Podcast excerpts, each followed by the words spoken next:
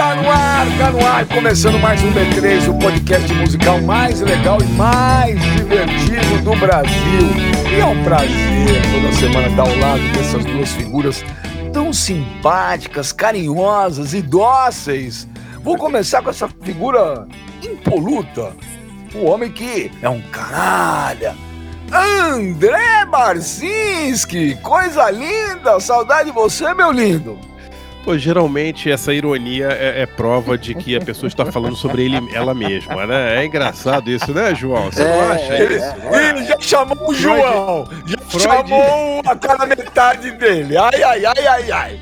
Freud explica, né, cara? Narciso, Narciso, fica olhando o espelho e faz que os outros são todos espelho. Beleza, Benja, tudo ótimo, cara. Impoluto, tudo uma maravilha. E por falar em Freud, a minha banda preferida é o Pink Floyd, né, velho? Pink Floyd, né, cara? Pink Floyd.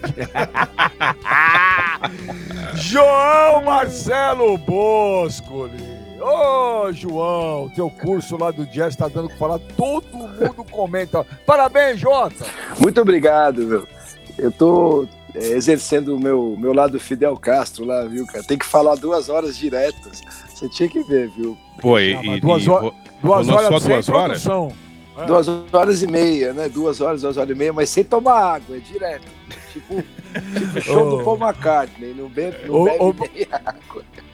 Ô Barça, ô Barça, lembra aquele dia lá, velho, que a gente viu aquele programa lá, velho? Ele foi falar um negócio, acabou, cara. É, acabou, a gente, acabou, a gente só se despediu, lembra? É, é, é verdade. Lembra aquele caso do. aquele programa do Maxud, né? Henri Maxud e você, né? Quem é que foi o convidado? Acho que foi o Mário Vargas Llosa que levantou no meio e foi embora, né? Falou, pô, eu vim aqui ser entrevistado, você fala mais do que eu, né? Você lembra disso? Hum. Eu lembro que tinha uma, uma, uma paródia que era Henri Maxud e ele mesmo. que era isso, cara. Era isso. Né? Aquele né? pro, olha, aquele programa era soturno, velho. É, e, e eu, eu, lembro que eu via Henry Maxud e domingo de manhã assistia Amaral Neto, o repórter. É, o, o, o Henry Maxud marcou a época. Eu conheci bem o filho dele, o Cláudio Maxud. Vocês conheceram? Não, não conheci. Eu não. Ah, o Cláudio tinha vários discos. O DJ conhece, que lembra lá da época do garagem, né, DJ? Puta de um Loki, assim, engraçado pra caramba e tal tá aí metido nesse, nesse embrólio aí da família, que ninguém sabe de quem vai ficar com o Maxud, né? Isso aí dava um livro, hein? É verdade, né? É verdade. Não é? E vira um e maravilhosa, né? Um hotel Pô. icônico em São Paulo. Com 150 lá era demais, né? Pô, o Frank Sinatra cantou lá, não cantou? Cantou. Sinatra cantou lá, cantou lá. Bob Short, era, e tinha o Axel Rose, né? Não foi lá que o Axel Rose jogou a, a televisão foi, lá de cima? Foi, todo, foi lá que, que nosso amigo é, Mick Jagger conheceu Luciana Gimenez, né? Tem muitas histórias aquele hotel. Nossa!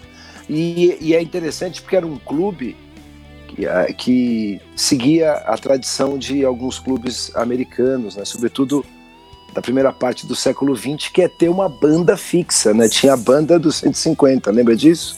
Ah, é? É, eles tinham uma banda fixa. A banda do 150 era, era fixa, assim, os caras tinham um salário mensal. Então você chegava não lá. Não sabia, não. É, legal. Cara, é demais, né? Você poder ir num lugar que tem uma banda fixa. Lá Pô, muito Pool, legal. Pool Music depende Hall. da banda, né?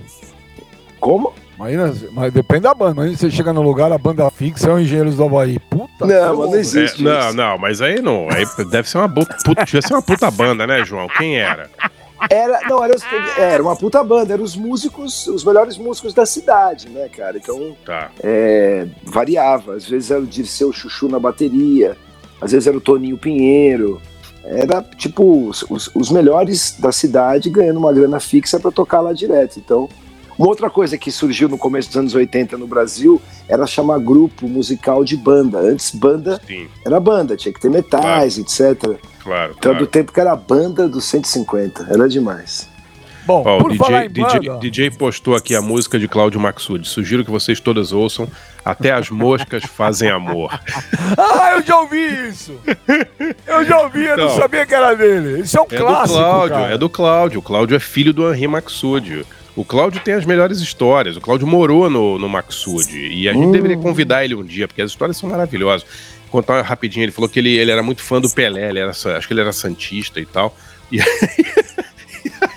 E aí o, o, ele tava no hotel um dia, abriu a porta, quem tá na porta do elevador? Quem tá no elevador? Pelé. Pelé. É, ele, ele falou, nossa, meu coração parou. Eu não sabia o que perguntar pro Pelé.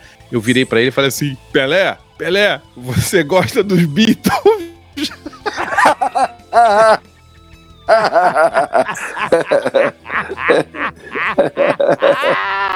Foi a única coisa que ele conseguiu perguntar pro Pelé. Demais, cara, demais. Puta pergunta aleatória. Bom, é, total. Vamos lá, lá, vamos lá. Hoje o tema são os grandes frontmen da história, né? Aqueles Legal, caras hein? que realmente é os, os, os band leaders, os, car os carisma mesmo. Ou os front women. maior de... Ou front women. Ou front, ou front women também, né? Claro. Ah, é. é... Eu pensei que fosse ser por, por separado por. Ah, por... então, então vamos separar. Vamos fazer hoje frontman, o próximo a gente faz frontman. Pronto, a gente não Boa. queima um cartucho. Tá bom. Ô, J, ô J. Marcelo, quem é para você o, o, maior frontman da história? O maior frontman é difícil, hein, Benja? Mas é, eu dividiria assim, antes, do, antes dos anos 50 e depois dos anos 50, né? Porque depois tem James Brown, né? Que eu acho que é um cara. Mas estudando e olhando quem veio primeiro, assim, tem um cara que chama Cab Calloway. Sim. É, é, é um Opa. band leader. É, esse cara é importante, vamos lá. Honey, honey, honey, ho. É. é. lembra, ele no, ele, lembra ele no Blues Brothers? Claro, então, no Blues Brothers foi um, foi uma, um revival, né, da, da vida e da obra dele. Cara, esse cara é muito interessante. Bom, ele começou nos anos 20, né, cantando, e depois virou band leader. Então, muito do que a gente vê do, no, no James Brown, e até um pouco no Little Richard, né, a roupa, o cabelo grande, as roupas super é, estilosas, assim, casaca, a dança, a orquestra. E ele tinha um linguajar próprio também. Ele chegou a criar, nos anos 30, um, um catálogo, né, que ele chamava de Hipster Dictionary, né, que catalogava todas as gírias do Harlem dos músicos. Então, por exemplo, a gente fala a palavra, né, usa muito hipster, né? Hipster vem dessa época e ele catalogou, vem de rap, é, H-E-P, né? E Rap Cat é um cara inteligente, que depois virou hip, depois virou hipster. É, referee, né? Que é o que é o, que é o beck, né? Que é o baseado, que é a maconha, né? O cânhamo. E já fumava essa época. E, e Jive também, que é um nome que substitui para os músicos o jazz. O cara foi o primeiro, o primeiro a criar um dicionário de termos é, afro-americanos foi o primeiro negro a ter uma, um programa de rádio, né? Tudo isso porque ele era exatamente esse frontman, esse MC, o cara que dança, que toca, que canta. É, Dizzy Gillespie tocava trompete na banda dele, né? Só os melhores músicos tocava naquela época dos clubes, né? A gente falou agora há pouco do, do 150, mas o Cotton Club. Cotton Club, quando o, o Duke Ellington estava se apresentando, a CBS colocou pela primeira vez na história o microfone e transmitiu a música do Duke Ellington e a atmosfera do, do Cotton Club no Harlem é, pelas ondas do rádio. Então ele, ele é incrível, ele também aparece, além do Blues Brothers, ele aparece num videoclipe da Jackson chamado Escapade. Então, passos de dança, que depois acabaram virando o moonwalking, né? Ele é incrível. Então, todo, em todos os itens, ele ele é realmente especial. Vale a pena. Cab Calloway, dá uma digitada no YouTube. A performance dele é muito, muito à frente. Assim. Ele estava, sem exagero, ele estava pelo menos uns 40 anos à frente. Não se fazia o que ele fazia. Então. Né, aquela participação dele no Blues Brothers é legal demais. Muito, cara, lembra? Muito, é, muito. Quando eles, é quando eles vão fazer o show e não aparecem, ele tem que entreter o público, lembra? Exatamente. Harry, Puta, é legal pra caramba aquilo. Esse filme é demais, né, o Barça? Esse filme é, é, é sensacional. Desculpe, cortou aqui o Blues Brothers, tá falando? É, é. é. Vai, o, é o primeiro, né? né? É, eu acho que é um. Barça? Nível do blues e do soul. Estão ouvindo ou não? Agora sim. Deu uma picotada. Oi, estão me ouvindo? Tá cortando. Aí... Um pouquinho. Você, você, ah, hoje é meu dia. o Beija, antes de você aloprar aí, o. Lembra? Ele vai lembrar, evidentemente, o Al Johnson, né? Aquele é, grande ator americano que nos anos 20 e início dos anos 30 era o, o cara mais bem pago de Hollywood, né? O Cab Calloway também participou de um filme junto com o Al Johnson. Cara, dá pra listar aqui a, a, o número de, de vezes que ele apareceu em, em, coisas importantes e estabeleceu parâmetros que depois foram usados, né? Essa figura do cara que anima, que fica na frente, que agita, que faz o canto de pergunta e resposta. Uma coisa bem presente. Você colocaria, né? o, você colocaria o Sammy Davis Jr. nesse pacote? O Sammy Davis Jr., como frontman, eu entendo que o frontman é, é Olha, cara, primeiro, né? O Sammy Davis Jr. sapateando e cantando, ele tá presente no cinema americano desde 9, 10 anos de idade. Ele é aquele artista prodígio. Eu acho que ele é um grande entertainer, né? O cara que faz tudo, né? Que atua, que sapateia demais, que canta. E eu não sei se esse papel do frontman, eu vejo que é o cara que assim, é um misto de animador de auditório, na melhor acepção do termo, com o artista, é o cara que agita mesmo, que vai na beira do palco e mexe com as pessoas e chama a atenção dos solos, né? Eu acho que ele, ele é um dos grandes, é, ele é um dos grandes, sim. Não sei se frontman, mas acho que um, um entertainer, né? O cara que sobe no palco e você fica vidrado, né? É, enfeitiçado o... pelo, pelo trabalho. Por exemplo, por exemplo, aqui no Brasil, o, o Wilson Simonal era um frontman? É, era um frontman, exatamente.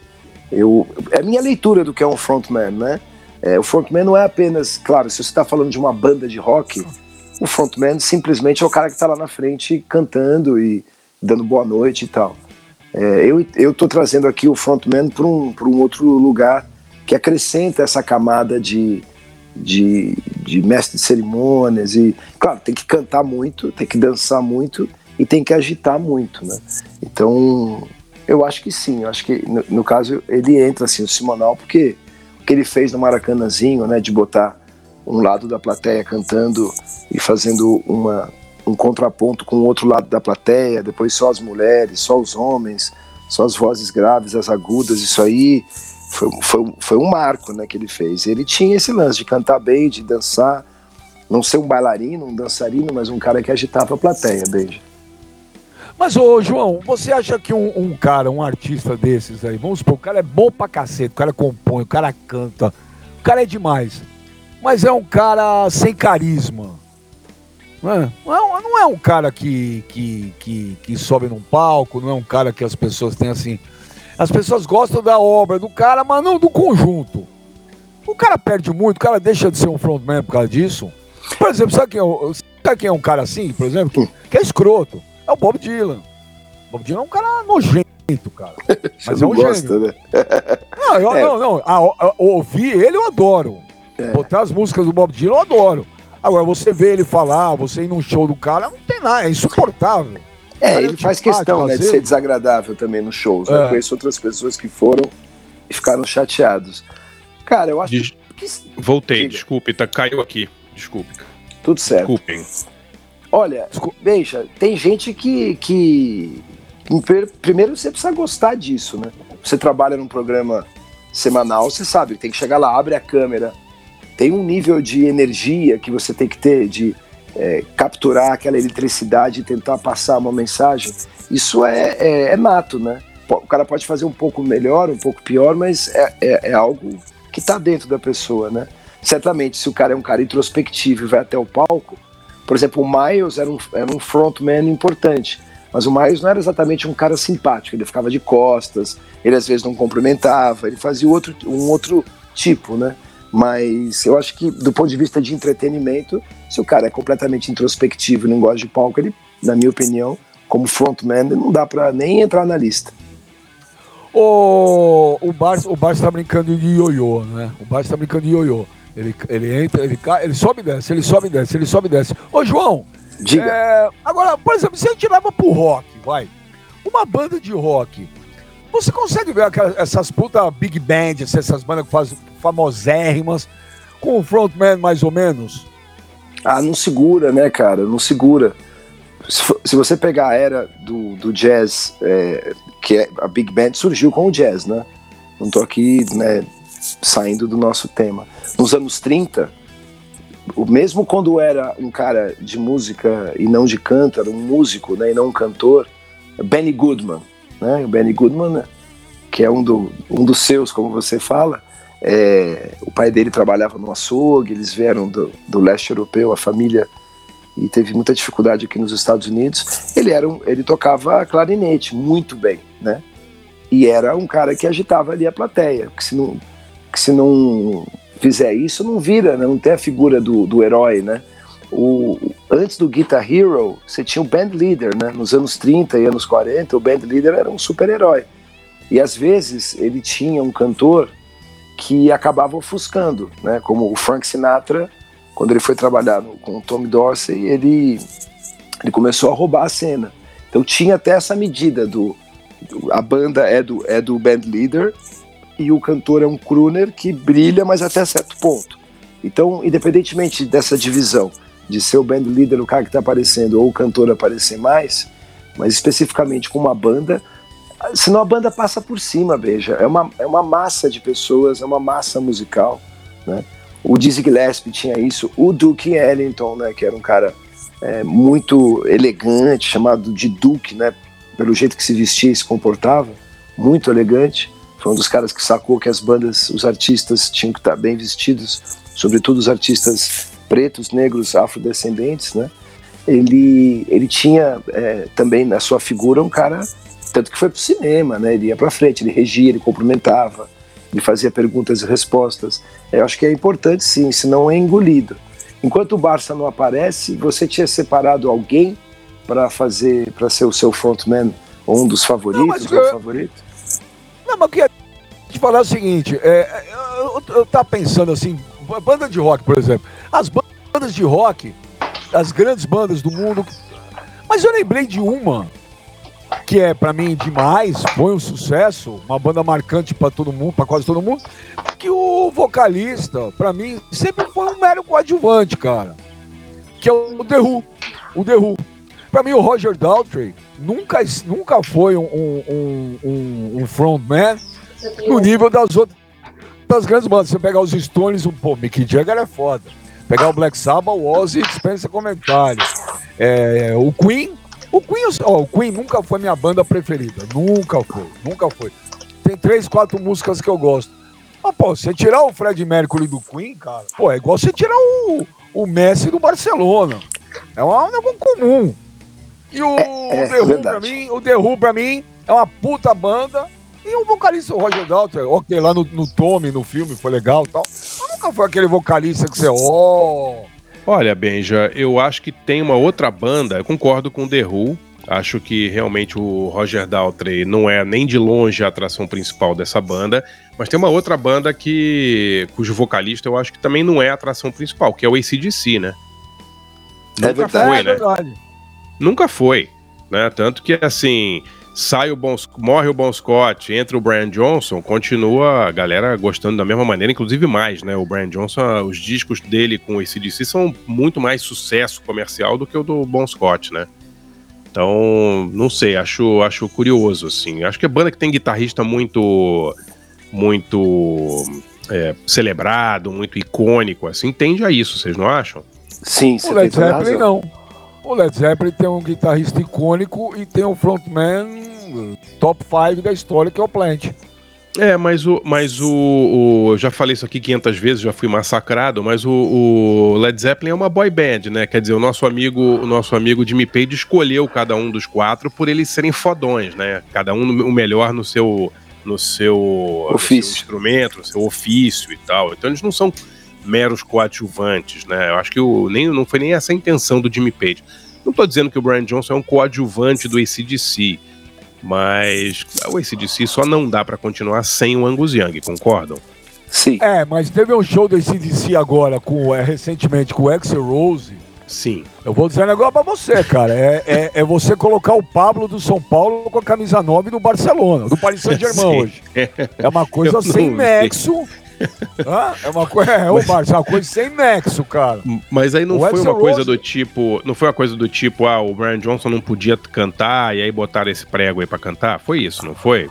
Mas Tudo bem, mas aí você, mas aí você vê, mas aí você vê que realmente o Brian Johnson faz falta, cara. Não, não, não tô dizendo que ele não faz falta. É uma figura, tem uma voz que, puta, é, é, é icônica ali já do som do ACDC, mas eu digo que assim, a banda é o Angus Young, né? Quer dizer, o dia que. que... Vê o Van Halen, por exemplo. O Van Halen também é a mesma coisa, né? Sai um, entra o Sammy Hagar, entra o David Lee Roth. Quer dizer, a galera ainda atura, né? Não tô dizendo que um é melhor ou pior do que o outro. Claro que tem variações, mas eu digo, quando você tem um guitarrista como Ed Van Halen, como Angus Young, como Pete Townshend, que dominam as bandas, não é que o vocalista fique em segundo plano, mas ele não é tão importante assim quanto, quanto o astro da banda, vocês não acham? É, e tirar o David Lee Roth. Assim. Uhum. Tirar o David Lee Roth, colocar o Sammy Hagar é aquilo lá também, né? O, foi briga, né? Foi briga, é, foi briga. Sim, mas é tirar o Messi e colocar o Lucas Lima. Não, não tudo dá. bem, tudo bem, mas eu digo para uma boa parte do público, não é que não fez tanta diferença assim, mas eles continuaram ouvindo Van Halen, né? Não é que a banda morreu, né? A banda não, não morreu. Agora tira o Ed Van Halen, põe um outro guitarrista no Van Halen, não rola, né? Não. A banda não, a banda não morreu por causa dos sucessos antigos. Porque não dava não, pra teve... ouvir Van Halen com o Sammy Hagar, velho. Mas teve discos de sucesso com o Sammy Hagar, não teve? Aquele Right Now, né? Fez um É, sucesso. exato, exato. Ah. Eu, eu, eu não sou fã do Sammy Hagar, eu acho o David Roth o máximo, assim, eu acho o David Roth muito legal e tal, e prefiro um milhão de vezes o Van Halen com, com, com o David Roth. Mas eu entendo que tem essas razões aí, é, razões comerciais, o Sabá, né, sai o... Sai o Sai o Ozzy, entra o Dio. Depois sai o Dio, entra o Gillan. Depois entra não sei quem. Acontece, né, cara? Mas mudou bem. Mas pra... Mudou. é. Mudou. Mas, ô, Barça, quem é o maior frontman da história para você? Olha, eu acho que se eu somasse, assim, a, a, a figura é, alguém que não tenha o, o, o, physique do role, como dizem os franceses, né, para ser um frontman, e era o maior, foi o Fred Mercury, não tem a menor dúvida. O cara dentuço, né? Cabelo curto, né? Tipo, com aquela pinta. Ele não tem uma pinta de, de, de, de, frontman. E ele é um dos maiores, né? O cara que mais domina, né? Um palco, assim. Eu acho que ele é o símbolo, talvez, assim, desse. Do cara que sabe dominar uma plateia de 100 mil pessoas, sabe? Só, só pelo carisma e pela, pela, pela maneira de se portar no palco. Eu acho ele realmente fabuloso, assim. Tem outros, né, Benja? No Brasil não dá pra gente é, ignorar o Wilson Simonal, né? Acho que foi o maior frontman brasileiro, ah, né? Você não acha, João? Acho, Come acho. Comentamos isso. Acho, acho foi mesmo. Hora, foi hora que você foi alimentar o Flipper? Fui. Nós falamos, você foi lá, o Flipper ficou lá, ô oh, Flipper, Flipper. A gente tava falando de Wilson Simonal. Não, você vê o Simonal no, naqueles vídeos lá do Maracanãzinho, parece que ele tá Nossa. tá cantando numa festa para 10 crianças, assim, né? Uma coisa inacreditável, né? O jeito como ele domina a plateia, como ele é, tem o comando ali de tudo. É realmente um fenômeno, assim, né? Acho ele, ele demais. Essa galera da Soul Music toda, né, João? Sim. Marvin Gaye. É, pra você pensar que o nosso amigo Steve Wonder é cego e tem um domínio de palco daquele jeito, né? Inacreditável. Eu tava vendo aquele Sim. filme Summer Soul lá, o do, do, do Quest Love. Não sei se vocês viram esse filme, Summer of Soul. Eu vi, eu vi. Nossa, demais. Foda, né? Foda, é, né? É, ele Foda. era incrível.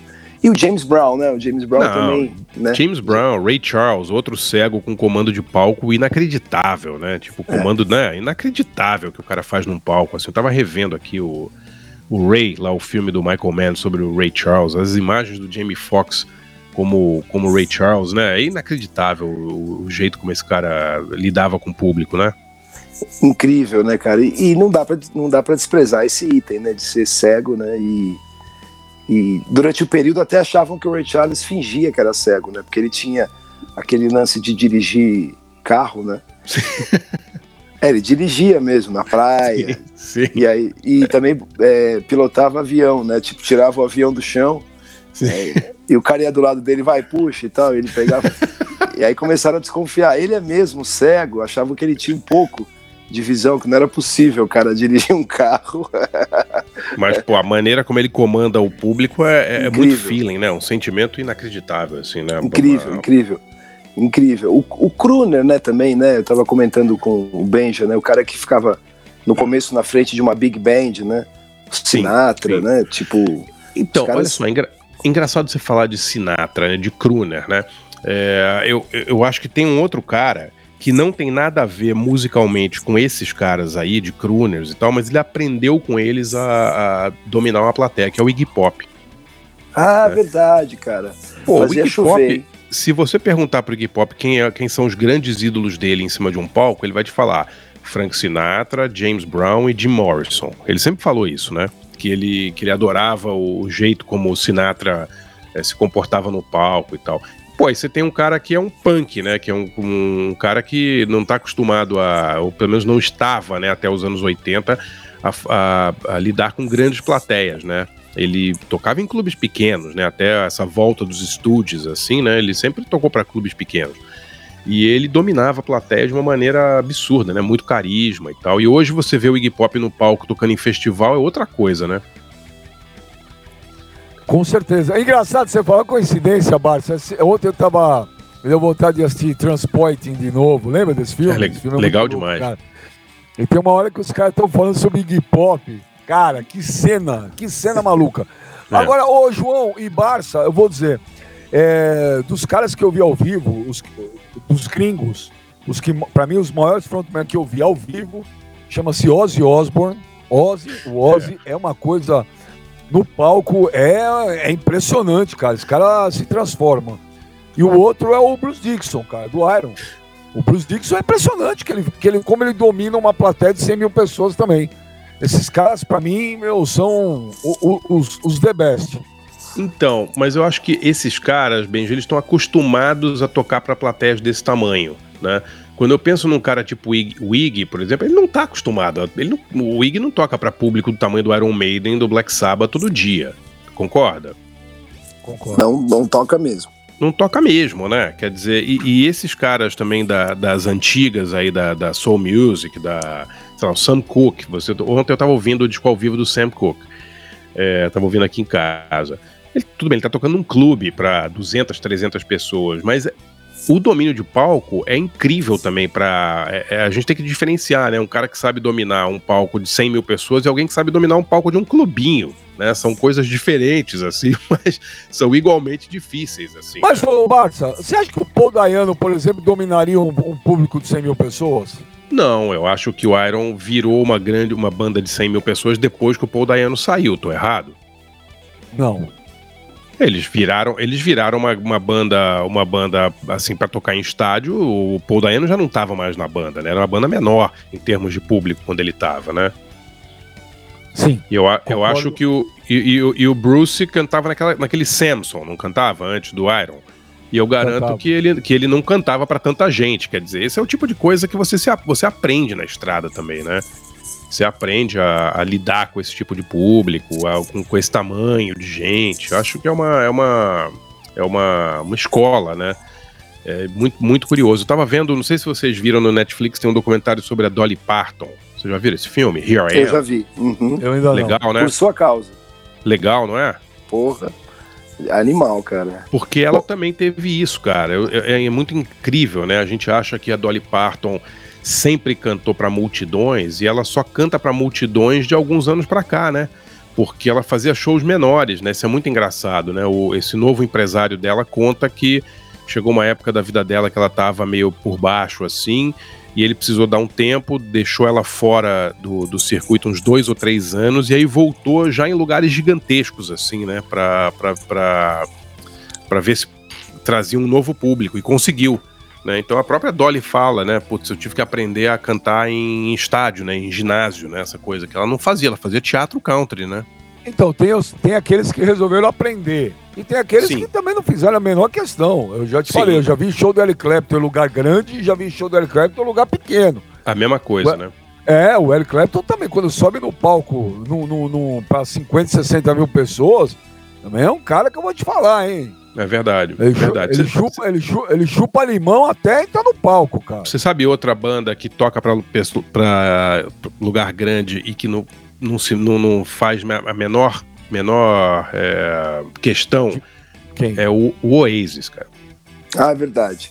Porra, o, é o, o Liam fica lá parado, né? Não faz nada com aquela mão para trás, assim, não, não se mexe, não acontece nada. Quer dizer, os shows funcionam porque as músicas são meio icônicas, são, são hinos mesmo, a galera canta junto e tal, mas se dependesse da banda, os caras estavam nem aí, cara.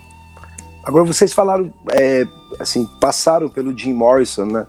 Mas o Jim Morrison não só foi um cara de frente, assim, poderoso, como influenciou muita gente, você não acha, Barça? Porra, mu muita, muita.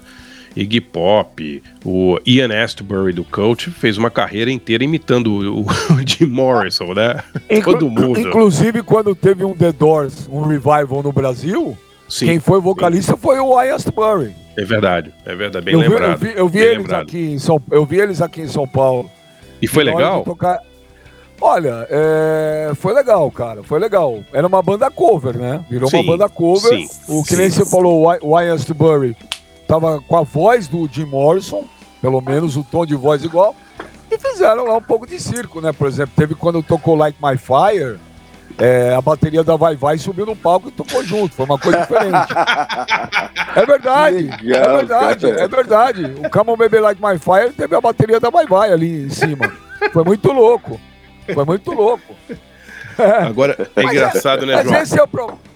É. Mas quero falar o seguinte, ô Barça, esse é o problema de você ter essas figuras muito icônicas na frente da banda. Eles se tornam insubstituíveis. Sim. Então, Entendeu? que tal não substituir? Né? Que tal falar, bom, Aí acaba. É, Aí tem que é. acabar. O, Le o Led Zeppelin, quando o Bonham morreu, o Led Zeppelin acabou. Eles achavam que não dava para substituir o Bonham. Acabou. É, é, eles fizeram, quer dizer, o Page Plant fizeram coisas juntos, gravaram acústico, Sim, aquela coisa, mas, mas a banda mesmo acabou. É, é verdade. O que é uma coisa, é, é, uma, é uma, uma decisão profissional inteligente às vezes, né, Benja? É, quer dizer, tem, tem bandas que decidiam o contrário. Quando o nosso amigo Charlie Watts morreu aí a, uma semana atrás, eu tinha certeza absoluta que os Stones nunca iriam cancelar a turnê por causa da morte do, do Charlie Watts, né? Eles iam continuar Inclusive iam fazer a turnê em homenagem ao Charlie Watts. Tava na cara, né? E aí Mas é isso que vai acontecer. É isso que vai acontecer. Se você é o, é o Mick Jagger, que nunca viu uma nota de dólar que ele não quisesse, né? Que fizesse, não fizesse qual, todo esforço para obter, né? não é verdade? Você tinha alguma dúvida de que eles iam continuar, não, João? Não, não, não. Nenhuma, não. né? Não, não. Eu entrei numa live com o Ed Mota, ele falou, o pessoal falou assim, poxa, o como é que é? Ele falou. Pô, fugiu. Aí ele falou assim: ah, o Vini Colaiuta deu uma entrevista. O Vini Colaiuta é um super baterista de estúdio. Sim. Toca com qualquer um que precisar. Falou que, pô, que o Charlie Watts é um grande baterista, né? E aí ele falou, pô, o cara tá de olho no emprego, né? Já tá falando bem para ser contratado, né? Ah, por exemplo, oh, os Beatles, os Beatles, se continuassem sem o, o Ringo Starr, não faria diferença. Não. O Rush não dá para continuar sem o Neil Peart. É, é verdade. É verdade. Vai saber também, né, Benja? As pessoas são. Ah, os não, Ramones, dá, não dá, os, não dá. Os Ramones iam continuar sem o, sem o Joey.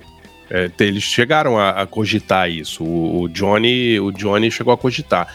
O resto da banda não quis e tal, a banda acabou. Mas tinha uma, uma parte da banda ali que queria continuar sem ele.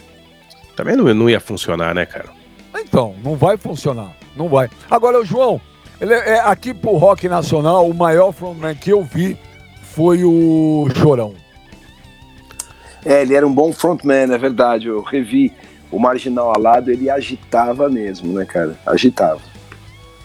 É, e carismático, que, é, carismático. Essa, essa disposição, né? Porque tem vários artistas que são o homem de frente de uma banda, ou uma, uma mulher de frente, a frontwoman e tal e fazem a coisa corretamente.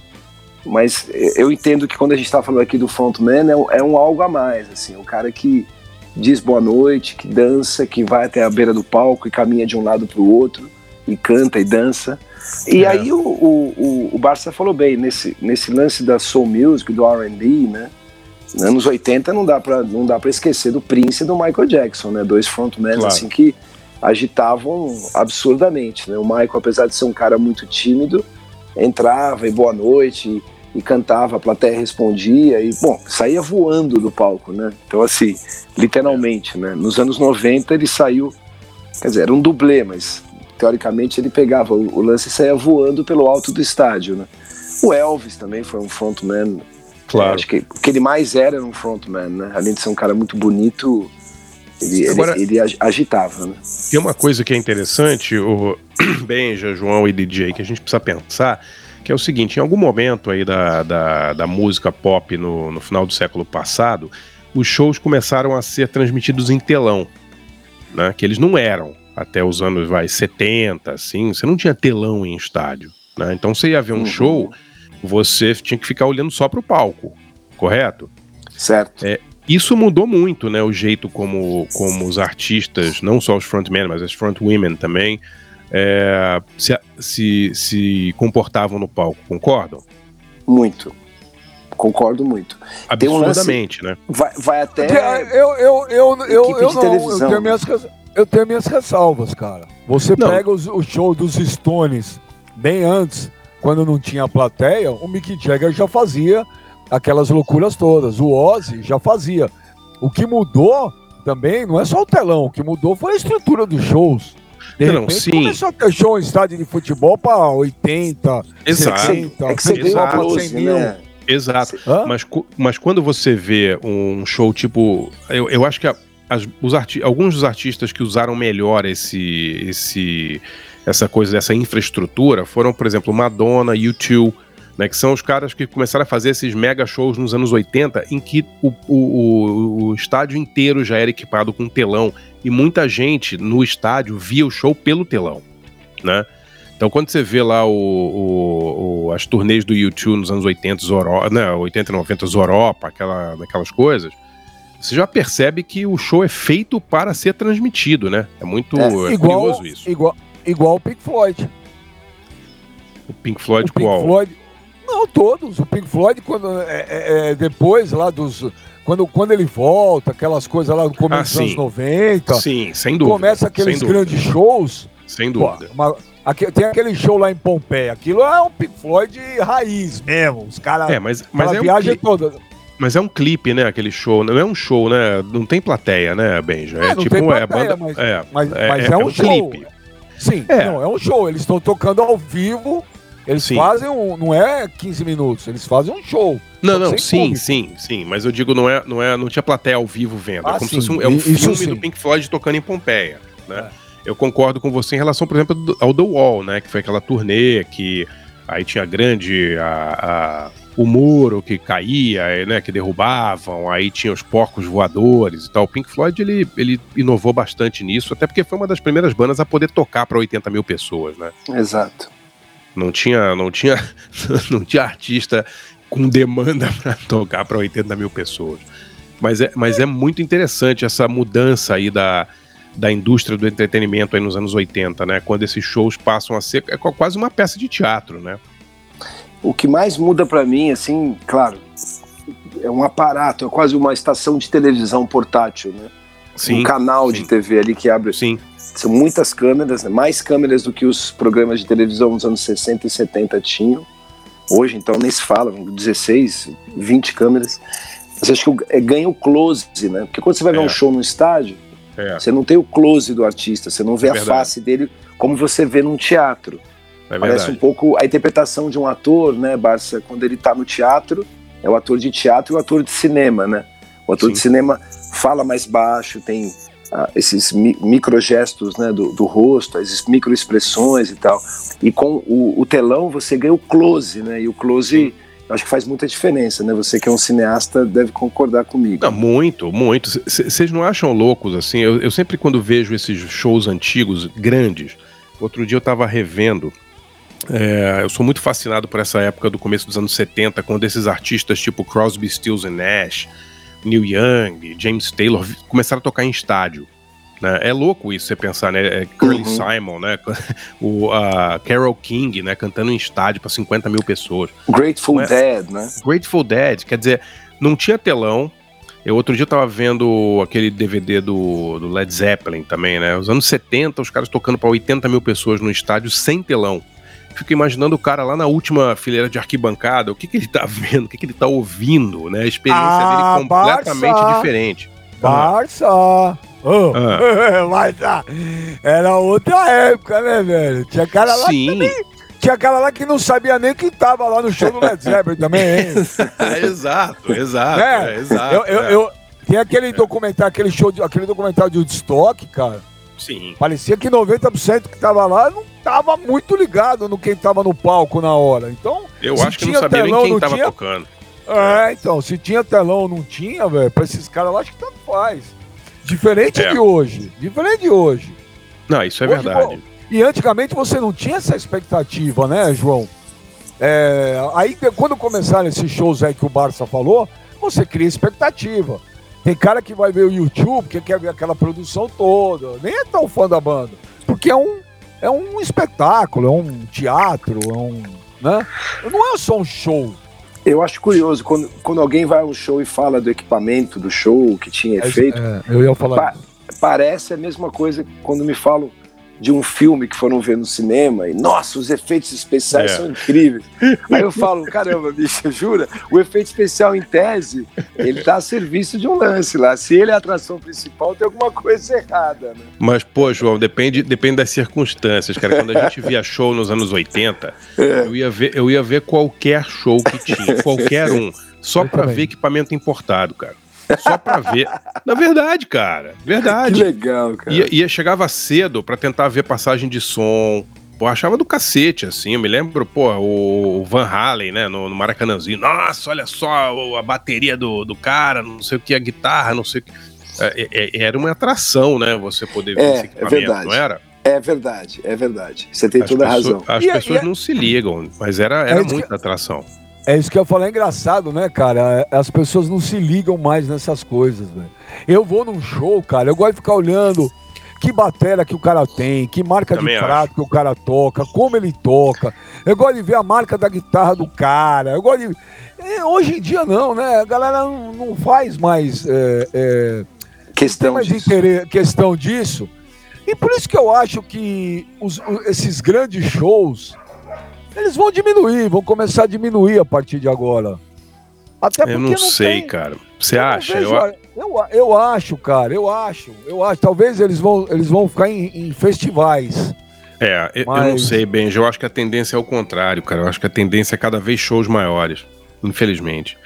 Porque são mais rentáveis para os artistas e o público cara, o público cada vez mais gosta de, de, de, Eu tenho uma frase que eu gosto de dizer que eu acho que é que procede, que é o seguinte: quem vai a festival de música não gosta de música, gosta de festival, né?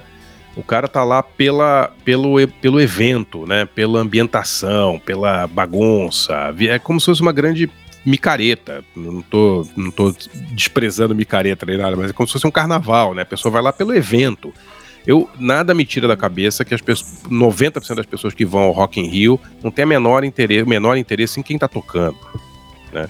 Pessoas vão 90, pelo... acho que é, 90, 90 talvez que é demais, exagero, mas 90 acho que é exagero, mas que uma grande parte é o que, não que eu digo é o seguinte, no dia pop, tanto faz se vai fulana ou beltrana, ou se vai a J. É ou não sei, é o dia pop, entendeu? Né? O dia do metal, a galera já sabe que é o dia do metal, já compra, não interessa se vai o Dream Theater ou o Iron Maiden pela 38ª vez, ou, é a mesma coisa, né? Então, quer dizer, virou, virou uma marca da cidade, como o carnaval, como. Quer dizer, eu, eu, eu peguei como exemplo o Rock in Rio, mas poderia falar do Lollapalooza também, a mesma coisa. E vários eu... outros que já houve, né? Muitos, muitos outros, né? Eu acho que a gente está tá vivendo essa época do espetáculo, assim, onde, onde tanto faz. O, o Coachella ele vende antecipadamente todos os ingressos antes de anunciar os, as atrações. Então, quer dizer, as pessoas estão indo pelo evento, não, pela, não pelo artista, né? Tem uma Até confiança porque... em quem marca, mas realmente se mudar um ou outro, o cara não. Faz a menor não, diferença. Ele não tá pautando pelo artista. Não faz a menor diferença. Até porque, João, um, um evento desse que tem 8, 9, 10 palcos, você só vai poder ver 12, 13% dos artistas no máximo. Se você correr de um palco pro outro, que nem um louco entendeu? Da, data Barça, né? 12 ou 13% Ué. eu gostei. Não, se você tem, se você tem 8, 12 ou 9, 8 ou 9 palcos, faz o cálculo, é. cara. Né? Não, é. tem, não tem jeito. Então, assim, eu, eu odeio o festival com mais de um palco, acho horrível. É, porque imediatamente ele já começa, já corta uma boa parte do que você poderia ver, né? E, e para mim é, são esses festivais que as pessoas vão pelo festival e não pela música, ou não pelo e que tá fica, tá tocando. E fica muita confusão também. Cara, eu parece, acho, eu acho. Parece eu a Brigadeiro com a Faria Lima, 6 horas da tarde. Um atravessa pra cá, outro atravessa pra lá, corre pra lá. Não, Aí, e cadê assim. o barulho? Não vejo. Ah, é, não... vou, vou ver fulano. Não, você não vai ver fulano. Você vai chegar a 150 metros de fulano na quinta música para poder sair na oitava música para ver Beltrano num outro palco a um quilômetro e meio, né? Não tem condição, né, cara? É muito, é, é uma experiência completamente antimusical, eu diria, né? Eu, quando eu vi a primeira vez um show desse, grande mesmo, grande, foi. Eu tinha uns 10, 11 anos, eu vi aquele show do, do Simon Garfunkel no Central Park, né? Você viu? Mas você, Você viu. tava lá? Você não, tava não, lá? não, não, não, Ah. Eu vi na. Não, eu vi porque Ah, o, o, o, o disco fez muito sucesso, né? E, e os vídeos que é, circularam à época, né? Tinha imagens, é, tinha- havia imagens feitas por helicóptero, né? É, e era um é. mar de gente, né? E eu lembro que o, que o, o, o, o Garfunkel, né? Botava a mão assim, sabe, como se estivesse se co- cobrindo a vista do sol e tentando olhar onde terminava. É, e na sequência consegui. teve uma da Dana Ross, e eu lembro que o comentário da época era, bom, muito pouca gente viu o show, e ainda não tinha essas torres de, de compensação, as torres de delay, né? Que Claro. Você tem o PA aqui, aí a X metros, a 150 metros para frente, tem uma segunda torre com um atraso, né? Para você não ficar com. com para o som, uma caixa não embolar com a outra. Mas, cara, é, é, a música realmente, num lugar desse, eu entendo o encontro humano, eu entendo né, o desejo de estar ali, e é um palco só, né? Mas, poxa, Sim. tinham quin- a- 500 mil pessoas. É, 500 mil. A É. maior parte das cidades brasileiras não tem 500 mil pessoas, né? é, é. São poucas cidades que tem mais de 500 mil pessoas. É muita Oh. gente, né? Ô, João, Outra coisa João. engraçada, né, João? É, to- todos Fala, esses fala, shows aí, não sei se vocês, já, se vocês já repararam, Benji e João. Todos esses shows, quando eles dão previsão de público, é sempre um número é, certinho, assim, tipo, aí o Rock in Rio teve 250 mil pessoas, Simon Garfunkel no Central Park são 500 mil pessoas, nunca são 214.897, né? É sempre um número chutado, né, de uma maneira completamente aleatória, né? Porque- não é verdade? É, Um no caso do Rock in Rio, acho que ainda tem algum tipo de, de, de chance de, de aferir ali e tal. Agora, num Sim, show sim, como, sim. como o do Simon Central Garfunkel, Park. que as pessoas vão chegando, né? É, é. ô, Não, eu achei. Deixa eu só contar uma história rapidinho, beijo. Eu achei engraçado. Eu tava lendo um livro outro dia sobre um cara que. Um livro não, um filme. Sobre um cara que foi empresário do YouTube, um cara, o Arthur Fogel, né? E aí ele, ele é considerado um cara genial aí no meio do showbiz, né? E aquela turnê do YouTube 360, vocês lembram? A turnê que Claro, o palco era no meio, né? Aí todo mundo elogiou o YouTube. Nossa, que legal o YouTube, né? Como eles são bacanas. Eles fizeram uma, uma turnê em que o público vai poder ficar mais perto do, do palco, né? E que, porra, que coisa bacana, né? Aí tem lá o Arthur Fogel falando: não, essa turnê a gente fez porque desse jeito deu pra vender 15% mais de ingressos em todos os lugares.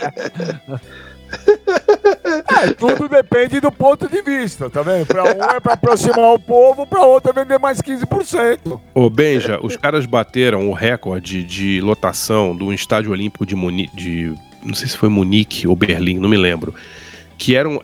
é, eles venderam mais ingressos do que a capacidade do estádio, porque do jeito como o palco era colocado, permitia-se colocar mais gente no estádio do que a lotação máxima do estádio, entendeu? Você colocava gente basicamente no gramado do estádio. Então era uma coisa louca. Assim, o estádio cabia 70, era feito para 70, eles venderam 80 mil ingressos, entendeu? Tudo pela genialidade do, desse cara que ficou parecendo que o, o Bono era um bonzinho que queria que todo mundo visse o show Então, mas, de tá- perto, né? mas faz parte do pacote, né? O cara. Faz, faz, completo. Ele virou chefe da? Live Nation, né, cara? Esse cara. Sim, sim, o Arthur Fogel é um dos chefes da Live Nation, foi o cara que, que é meio responsável por isso aí, né? Essa, essa, é, a Live Nation virou uma grande corporação, começou a comprar todos os teatros pequenos, rádios e tal, tudo por meio influência desse cara, né? Eu acho ele nocivo. Imagina, É, tinha da- 15, mil- 15 mil pessoas a mais e o, e o Bonovox deve ter discursado uma hora e 40 a mais. Meu, É, exato. nossa, mãe. Você falou nocivo, né? Eu, eu nunca curti show em estádio. Eu sempre achei. Acho que era pra ser tipo um regime de exceção, né? Tipo uma É. banda que Ou um artista É. que fica muito grande e tal, e realmente. Eu acho Mas não é nocivo- musical, né? Não é. Eu acho nocivo o pacote todo da Live Nation, dessas Clear Channel, entendeu? Eu acho nocivo porque eles deixam todo, todo o mercado artístico mais caro, mais concentrado, mais monopolizado, entendeu? Eu acho o pacote todo muito ruim, né? A maneira como eles compraram quase todas as rádios americanas, por exemplo, e padronizaram a, a programação de todas elas, eu acho uma coisa absolutamente asquerosa. Mas é financeiramente dá, dá para entender porque que eles fizeram dessa maneira, né?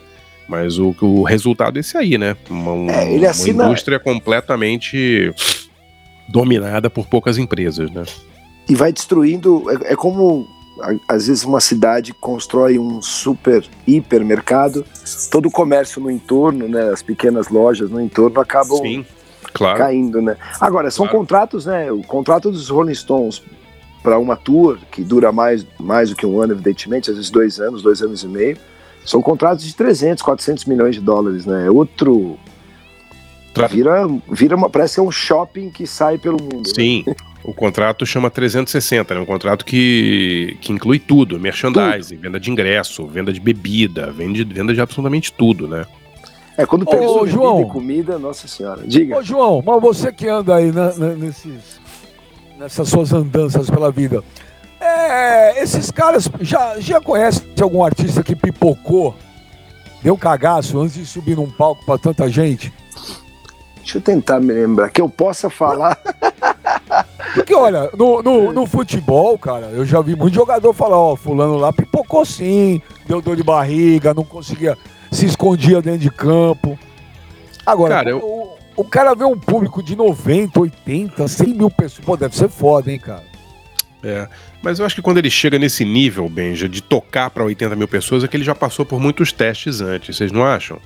E, e é um show que é preparado, né? Fica, É, passa meses ensaiando, né? Eu lembro que certa vez eu vi um documentário do cara que nem é um frontman, o Phil Collins, mas o Phil Collins tinha um esquema de produção muito grande, né? Porque ele, ele foi um dos criadores nos anos 80 daquela daquele esquema de luz que a luz se mexe, né? Que era chamado na época Very Light, né? ah, é. Que, inclusive, Ele criou, é, não, é, ele é um dos criadores, sim. Pô, que legal. Tem, tem a, a patente e tal. E eu lembro que Very Light você não podia comprar, você só alugava. E era mágico, né? Hoje em dia, em qualquer festa que você vai é, de criança, tem lá os moving, né? Mas não, não era, era uma coisa. E, os- e pesados, né? Tinha aquela porrinhola toda que. que aquele maquinário para mexer.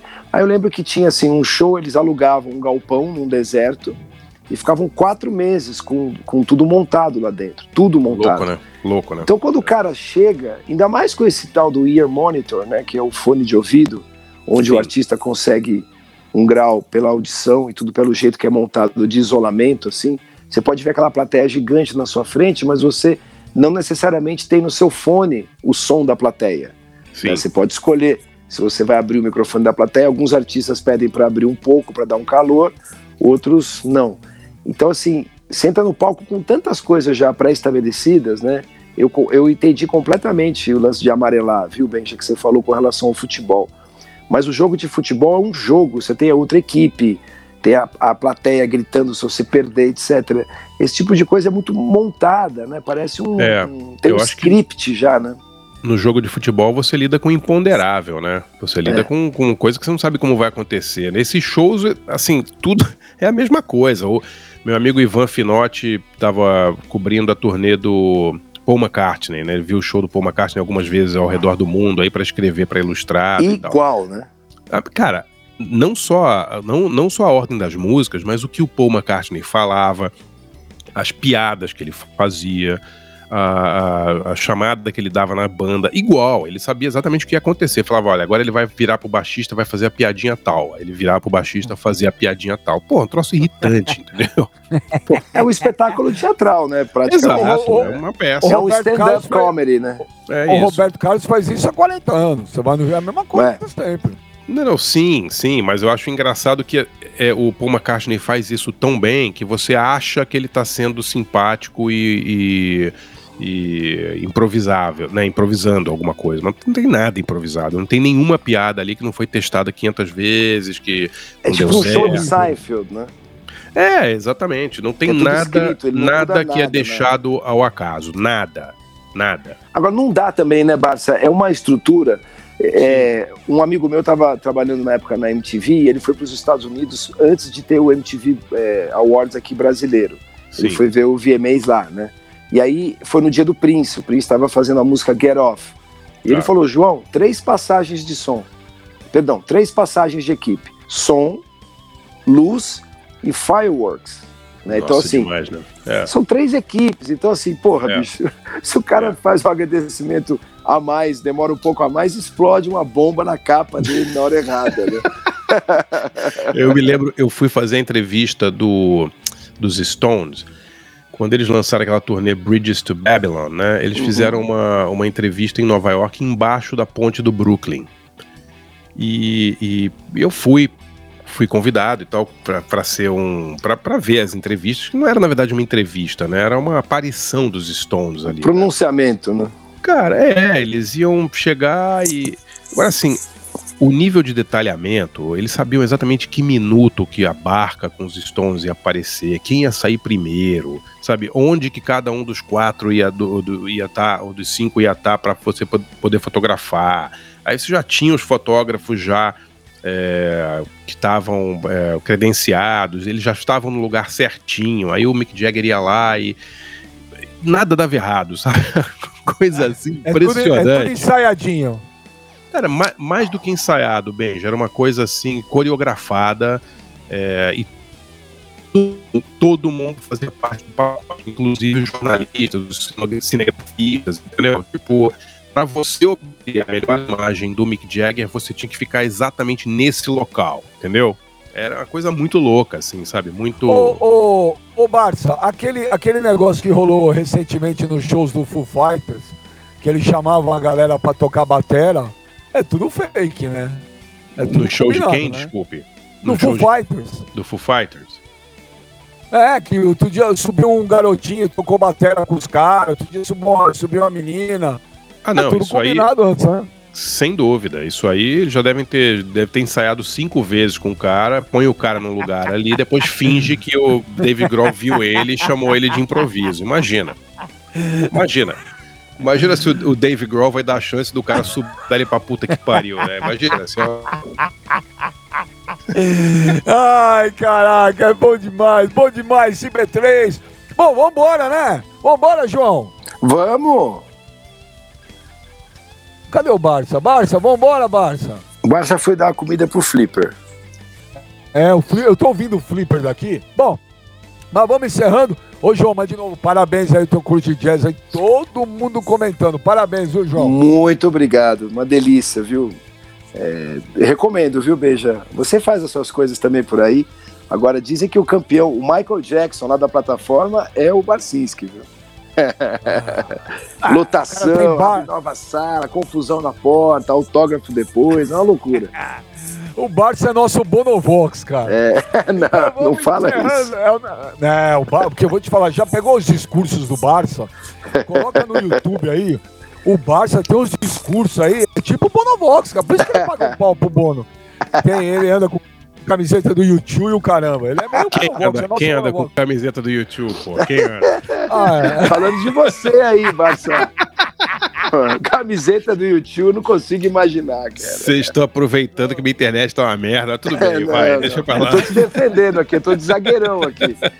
Ah, porque eu vi um vídeo no YouTube, meu, do Barça cantando Sunday Blood Sunday, meu, é foda. Sim, cara, com- com uma bandeira do Fluminense em cima de uma pedra, né? Bom, Barça, abraço, Barça, valeu! Valeu, galera. Valeu, DJ, obrigado. Valeu, Barça, valeu, João, valeu, DJ, valeu, galera, valeu. Quer falar alguma coisa, Barça, pra se despedir? Até semana que vem, galera. Foi ótimo. É isso aí, então valeu, Barça, valeu, João, valeu. Hey, Mr. DJ. DJ. B3, o podcast musical mais legal, mais divertido. Semana que vem estamos de volta. Valeu, rapaziada, valeu, galera!